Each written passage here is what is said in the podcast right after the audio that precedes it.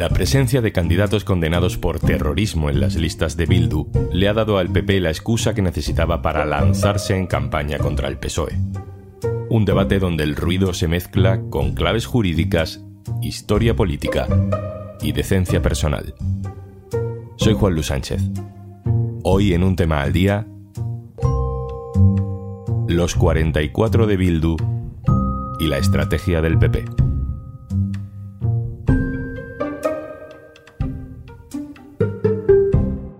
Una cosa antes de empezar. Hola, Juanjo de Podimo, otra vez por aquí. Oye, ¿todavía no has probado nuestra aplicación Podimo? Entra en podimo.es barra al día porque te regalamos 60 días gratis. Dos meses gratis para escuchar los mejores podcasts y audiolibros. En Podimo Quedan pocos días para que se celebren las elecciones municipales en toda España, municipales y autonómicas. Esta semana ha tocado ver los primeros debates en televisión entre candidatos, cada uno hablando pues de los problemas, de los retos realmente importantes para su ciudad, para su región. Sanidad pública, vivienda, urbanismo, empleo, colegios, ETA. Sí, ETA. Debate en Telemadrid. Isabel Díaz Ayuso. El 28 de mayo hay que decidir entre una comunidad ambiciosa gestionada por el Partido Popular o los que proponen subir impuestos, votar a ETA o dar las casas a Ocupas. Señora Ayuso. ETA Bildu es el gran argumento de la derecha en esta campaña electoral. Ayuso lo mencionó varias veces en diferentes bloques. Bueno, puede parecer cosas de Ayuso, pero no. Este es el debate electoral de la cadena Ser en Sevilla. El candidato del PP, José Luis Sanz, saca el comodín de Bildu contra el alcalde del PSOE, Antonio Muñoz. ¿Le preguntó usted en el mitin antes de ayer por los presos, los siete asesinos de Bildu que están en la lista de Bildu, partido, partido con el que ustedes pactan? Vamos a otro sitio, Aragón. Este es Jorge Azcón, candidato del PP. Señor Lampán, con quien yo no voy a pactar es con Bildu. Con quien yo no voy a pactar es con los asesinos, con los que pacta su partido. Esa es la realidad. Con quien seguro que no vamos a pactar es con Bildu. Valencia. En el debate local se hablaba de cómo construir más líneas de metro pero la candidata del PP a la alcaldía no lo pudo evitar. No puedo, no puedo evitar decir que evidentemente mi partido nunca, y digo nunca, pactará con un partido que tiene asesinos en sus listas como Bildu. Y eso no lo puede decir el Partido Socialista. Todos estos candidatos se refieren a un hecho, al meollo del asunto, que en realidad no es anecdótico, tiene, tiene su profundidad. Entre los 2.000 candidatos de EH Bildu en las elecciones municipales en Euskadi y Navarra, hay 44 que han cumplido condena por pertenencia a ETA. Siete de ellos fueron condenados por delitos de sangre.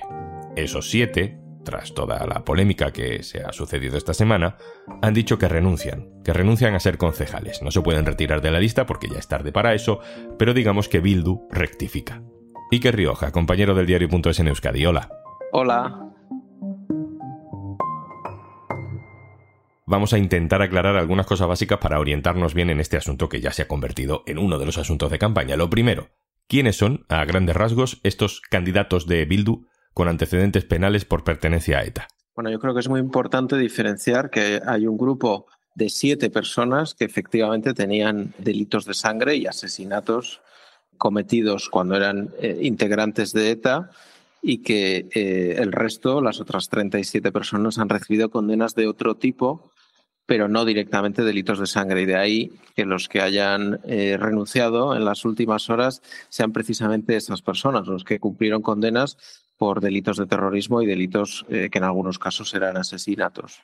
Estas personas han entrado generalmente en, listas de municipios relativamente pequeños, de los cuatro territorios en los que se presenta EH Bildu, es decir, también en Navarra, eh, son personas que cumplieron sus condenas, generalmente las recibieron en, la década de 1980, llevan ya un tiempo en, la calle y, eh, pues como integrantes de la formación Sortu, que es la formación principal de la coalición EH Bildu, pues han ido integrando en diferentes puestos esas candidaturas. En algunos casos eran incluso suplentes en algunos municipios. También podríamos haber empezado por una pregunta todavía más básica, Iker. ¿Qué es EH Bildu? Bueno, EH Bildu es una coalición, aunque actúa como un partido político desde hace unos años eh, y tenga estructuras eh, de afiliación y de organización propias de un partido político, en su origen es una coalición que integra al partido que de alguna manera hereda las estructuras de las izquierdas abertzales sucesivas que se han ido ilegalizando. Hablamos de, en su momento de Ribatasuna, Euskal Herritarrok, Batasuna, etcétera. Ese partido se llama Sortu y es el partido principal de esta coalición, el del que procede Arnaldo Tegui, para resumirlo, pero en EH Bildu hay más. Está Euskal Cartasuna, que es una escisión del PNV, que eh, históricamente y tradicionalmente no solo ha rechazado a ETA, sino que ha utilizado la palabra condenar para los eh, asesinatos y otras acciones terroristas de ETA. Esta alternativa es una escisión de, de, Izquierda Unida. Y en su momento también estuvo Aralar, que es un partido que ya ha desaparecido, pero era un partido, era una escisión pacifista eh, generada en torno a, a Pachi Zabaleta, un histórico de la política navarra, y también hay independientes. Y en ese puzzle, Iker, ¿Cómo tenemos que interpretar la presencia de esas personas que han cumplido condena por pertenecer a, ETA? ¿Es una estrategia de Bildu para no dejar atrás a la más dura, que no se les cinda a nadie? ¿Es algo deliberado o es gente que formaba parte de la vida política de los pueblos y bueno, ha acabado siendo candidata cada una por sus razones? En el caso concreto que nos ocupa, la decisión de incorporar a estas personas parece ser que surge de ámbitos locales y que esa suma de ámbitos locales lo que ha configurado es un, eh, mosaico que al final ha sido no deseado incluso para la propia EH Bildu, que se ha visto forzada a retirar al menos a estas siete personas que tenían delitos de sangre. En todo caso, Cabe recordar que en los últimos años este debate no es nuevo, ni mucho menos. En convocatorias electorales anteriores ha habido debates similares también cuando se han celebrado congresos de Sortu, pues ha visto que determinadas personas de cierta relevancia en ETA han ocupado puestos en Sortu. Evidentemente, si entendemos Sortu como esa continuidad de los antiguos partidos de la izquierda Berchale, pues este tipo de, situaciones eh, se pueden dar.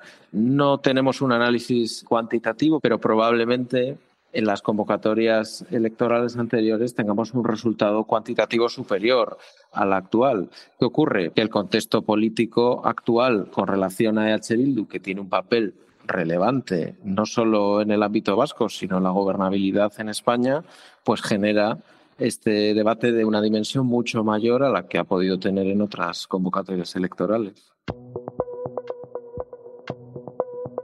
Iker Rioja, director del diario.es en Euskadi, muchas gracias. A vosotros.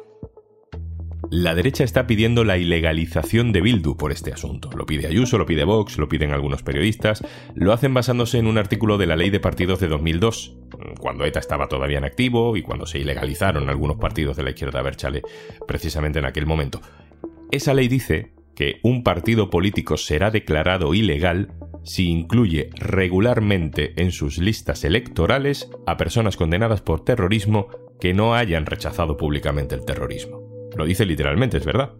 Así que le he pedido a nuestro compañero especializado en cuestiones jurídicas, Alberto Pozas, que nos aclare si esto es aplicable o no a EH Bildu. Hola Juanlu, la verdad es que el Constitucional lleva muchos años estudiando este asunto, desde 2003, cuando se legalizó a Batasuna la izquierda Berzale empezó a presentar una candidatura tras otra, y lo dejó claro desde el principio. Para legalizar una lista, lo que hay que estudiar es si es una continuidad de Batasuna o directamente de ETA, si hay comunicados internos de la banda que lo expliquen, si la lista está claramente llena de nombres de la lista anterior, y bueno, después de todo esto se puede ver, casi más para demostrar la legalidad del partido que la ilegalidad, pues si hay o no condena de la violencia terrorista de miembros a nivel individual. Esto lo dijo muy claramente el Constitucional en 2011 cuando avaló las listas de Bildu para las elecciones.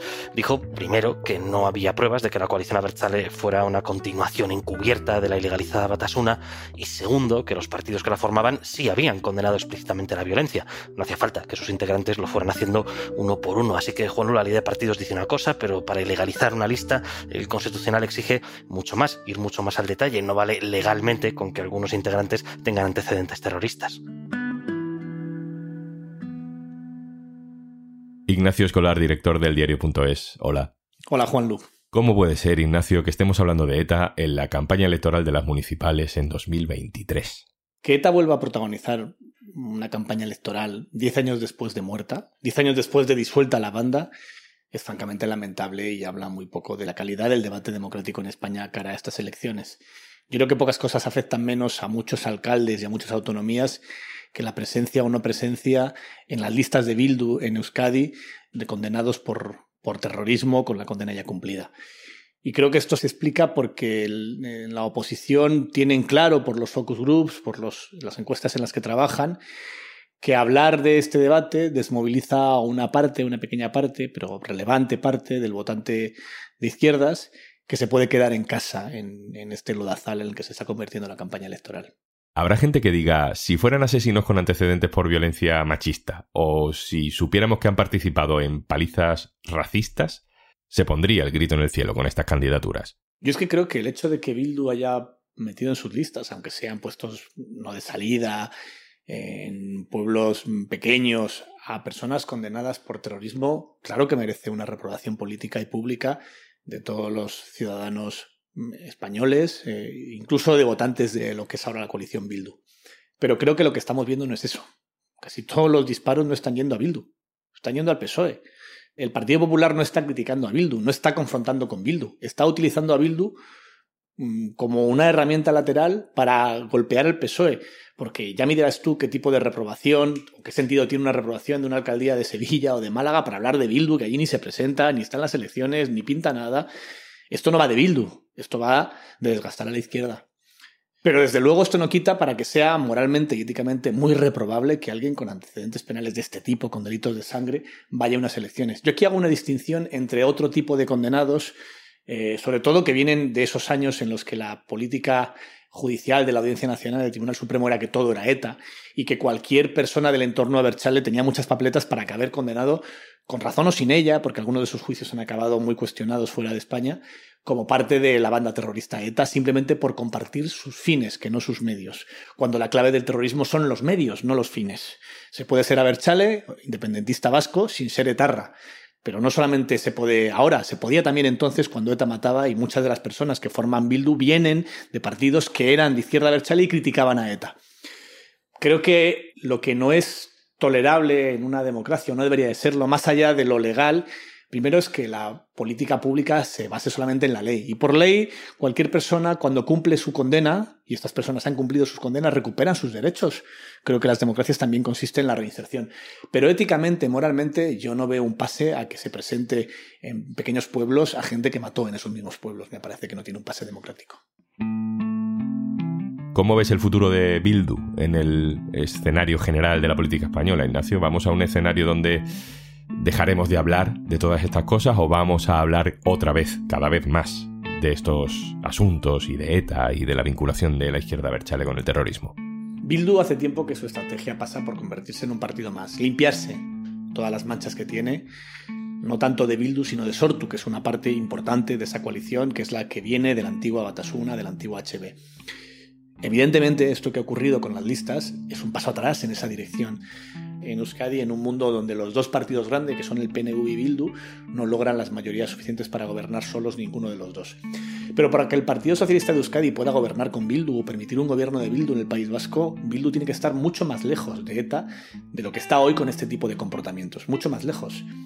Creo que dentro de Bildu hay muchos dirigentes que lo ven así y que dan pasos para que sea así.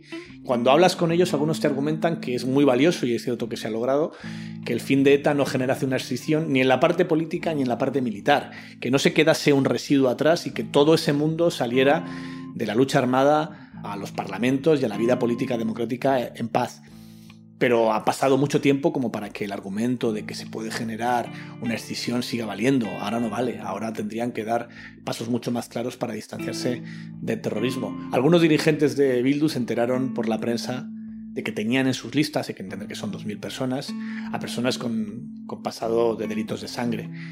No haberse dado cuenta en su momento que esto iba a ser un problema político de primer orden y que les iba a lastrar en esa intención declarada que tienen por ser un partido como los demás y dejar atrás su pasado, igual que lo han hecho un montón de otros partidos en otros momentos y en otros países en la historia, pues es claramente un error grave.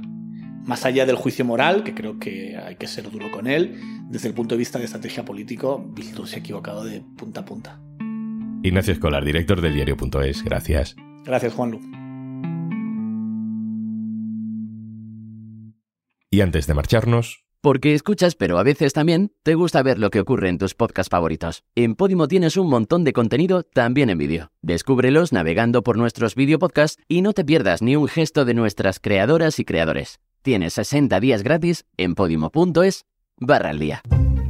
Esto es un tema al día, el podcast del diario.es. Si te gusta lo que hacemos, necesitamos tu apoyo. Hazte socio, hazte socia en el diario.es barra socio. Este podcast lo producen Carmen Ibáñez, Marcos García Santonja e Izaskun Pérez. El montaje es de Pedro Nogales.